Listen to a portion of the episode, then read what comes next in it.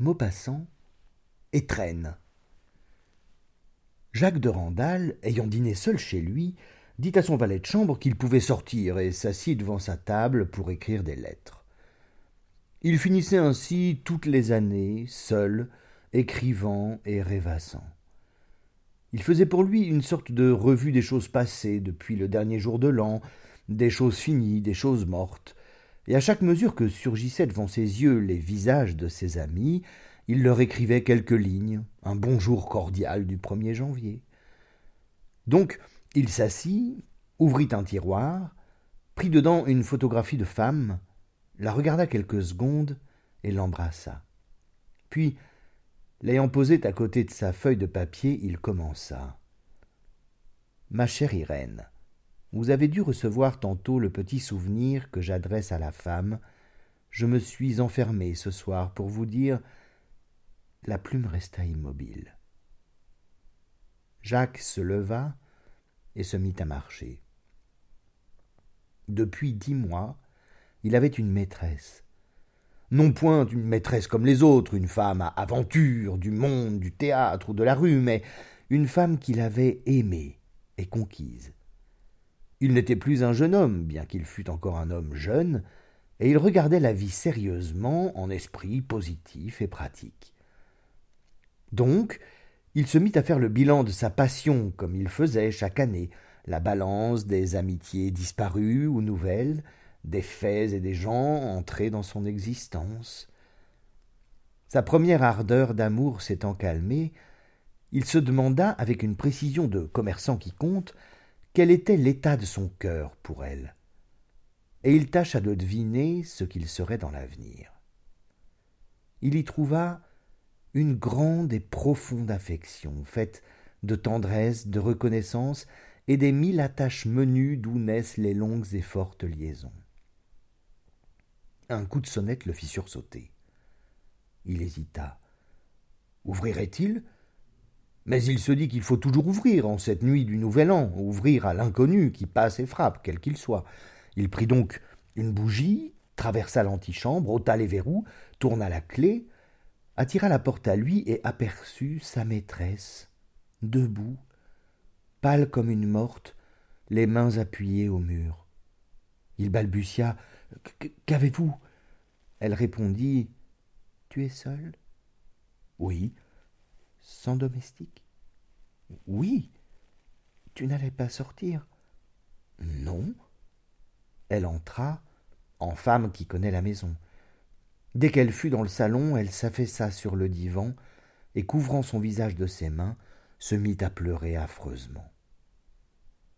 Il s'était agenouillé devant elle, s'efforçant d'écarter ses bras, de voir ses yeux, et répétant Irène, Irène, qu'avez-vous?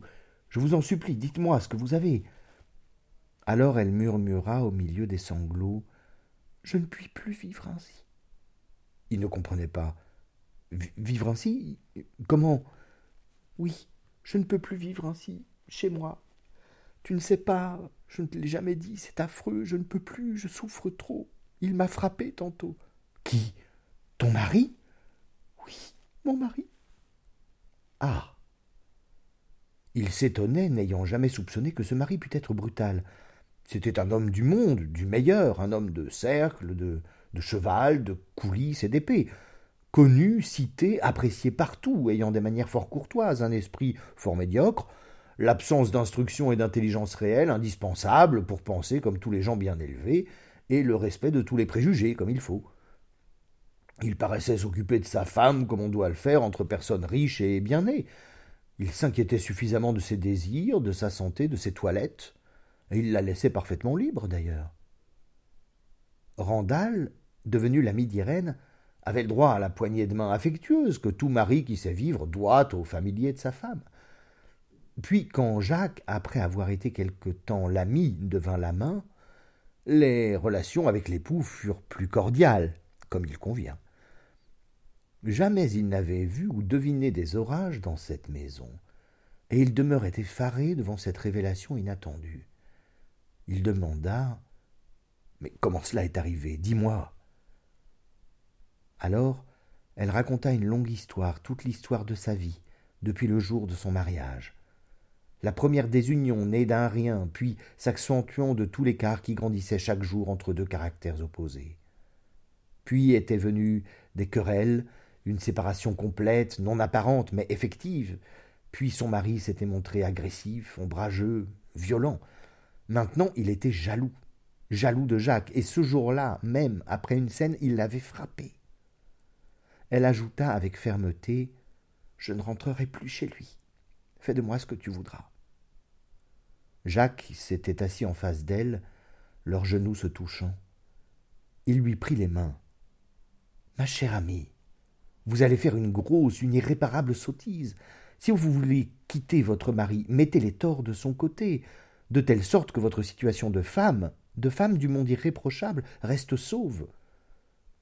Elle demanda en lui jetant un coup d'œil inquiet. Alors que me conseilles tu? De rentrer chez vous, et d'y supporter la vie jusqu'au jour où vous pourrez obtenir soit une séparation, soit un divorce, avec les honneurs de la guerre. N'est-ce pas un peu lâche ce que vous me conseillez là? Non, non, c'est sage et raisonnable. Vous avez une haute situation, un nom à sauvegarder, des amis à conserver, des parents à ménager. Il ne faut point l'oublier et perdre tout cela par un coup de tête. Et elle se leva avec violence. Eh bien non. Je ne peux plus, c'est fini. C'est fini, c'est fini.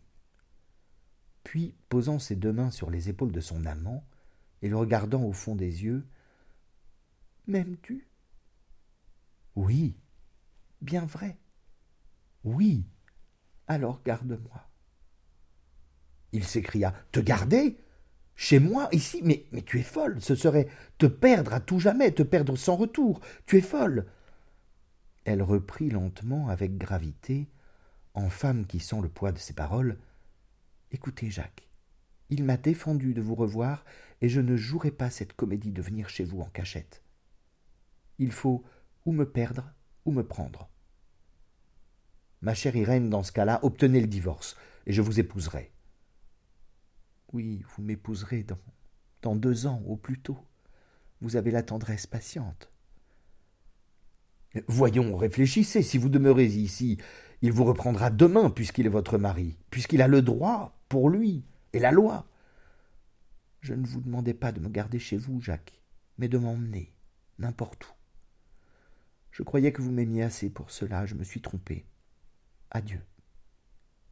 Elle se retourna et partit vers la porte, si vite qu'il la saisit seulement quand elle sortait du salon. Écoutez, Irène. Elle se débattait, ne voulant plus rien entendre les yeux pleins de larmes et balbutiant Laissez-moi, non, laissez-moi, laissez-moi.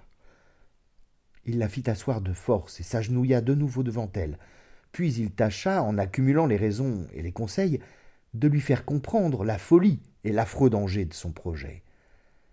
Il n'oublia rien de ce qu'il fallait dire pour la convaincre, cherchant dans sa tendresse même des motifs de persuasion. Comme elle restait muette et glacée, il la pria, la supplia de l'écouter, de le croire, de suivre son avis. Lorsqu'il eut fini de parler, elle répondit seulement Êtes-vous disposé à me laisser partir maintenant? Lâchez-moi que je puisse me lever. Voyons, Irène, voulez-vous me lâcher? Irène, votre résolution est irrévocable? Voulez-vous me lâcher? Dites-moi seulement si votre résolution, si votre folle résolution que vous regretterez amèrement est, est irrévocable? Oui. Lâchez-moi.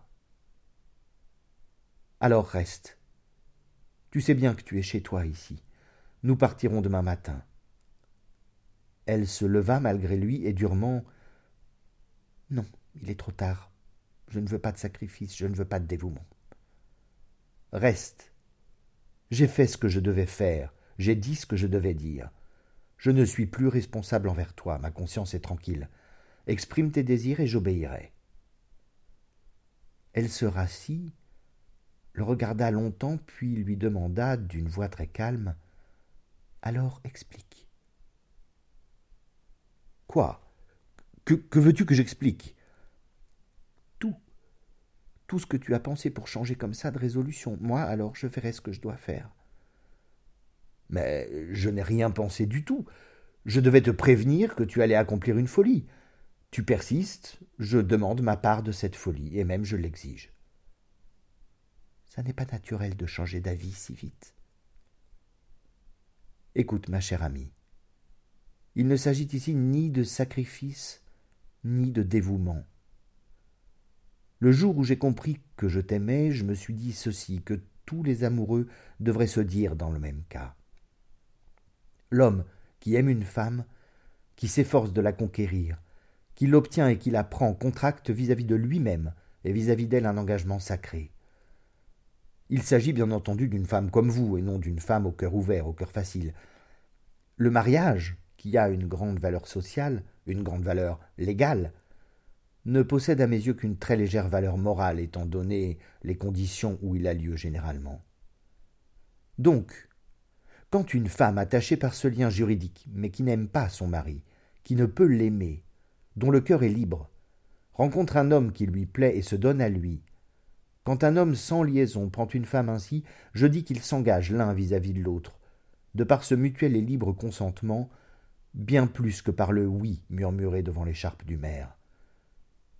Je dis que s'ils sont tous deux des gens d'honneur, leur union doit être plus intime, plus forte, plus saine que si tous les sacrements l'avaient consacrée.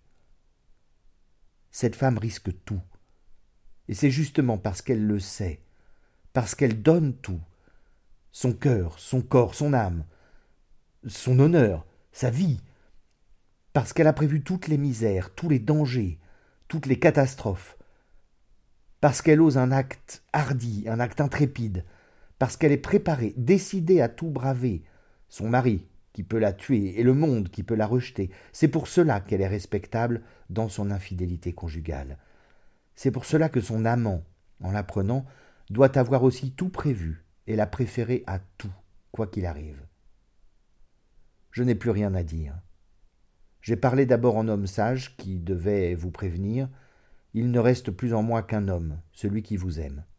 Ordonnez.